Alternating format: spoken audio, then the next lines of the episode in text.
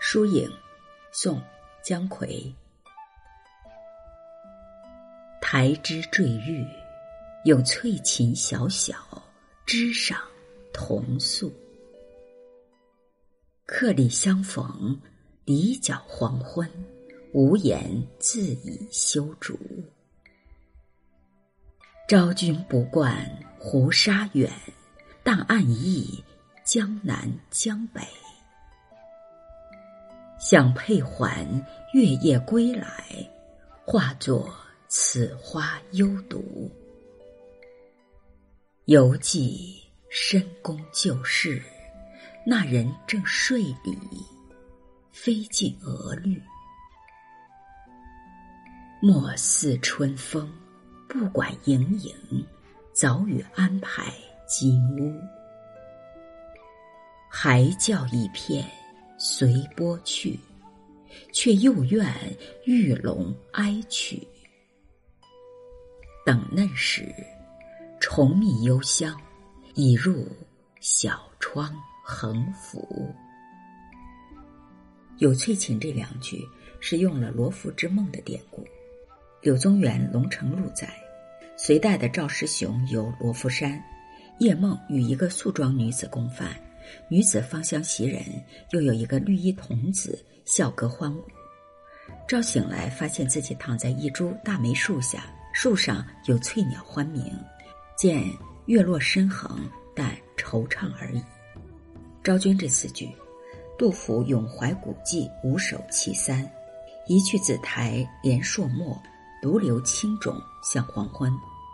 画图醒时春风面，佩环空归夜月魂。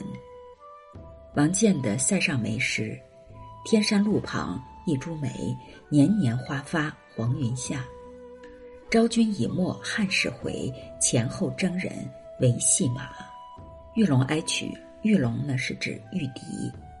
马融长笛赋，龙鸣水中不见己，结竹垂枝生相似。哀曲指笛曲《梅花烙》。这首词和另一首《暗香》是同时而作。意为拜访范成大师所谱之新曲，《暗香》和《疏影》这两首词，从音律上讲是两首曲子，但主题同为咏梅花，可谓一体。这种特殊的形式恰似连环。与《暗香》不同，这首词的用典极多。词的上片描写的是一株很古老的梅树，树上的梅花晶莹如玉，与翠禽之鸟相伴同眠。词人身在客途，见到梅花，就像见到思念的家人，在夕阳斜映的篱笆边，倚着修长的翠竹，孤独无言。这家人就像是不习惯万里胡沙却远嫁匈奴的王昭君一样，暗暗的思念着故国的江南江北，真希望他能乘着月夜，身带着环佩归来，化作悠悠的梅香，飘渺孤绝。词的下片伊始就暗用了两个典故。游记深宫旧事，指的是王昭君驶入汉宫不得幸而出塞入匈奴的事；那人正睡里，指的是寿阳公主在睡觉的时候，飞落的梅花正好落在她的眉际间，成梅花妆。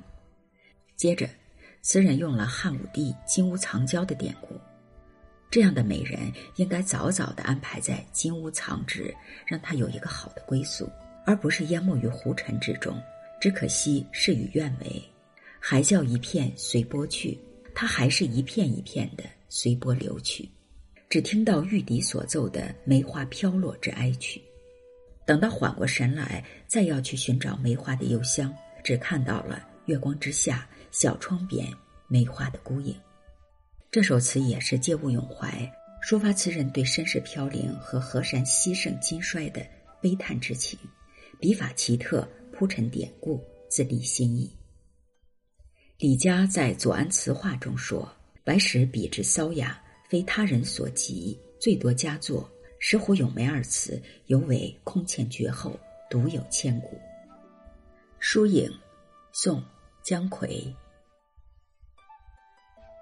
台枝坠玉，有翠琴小小，枝上同宿。客里相逢，离角黄昏，无言自已修竹。昭君不惯胡沙远，但暗忆江南江北。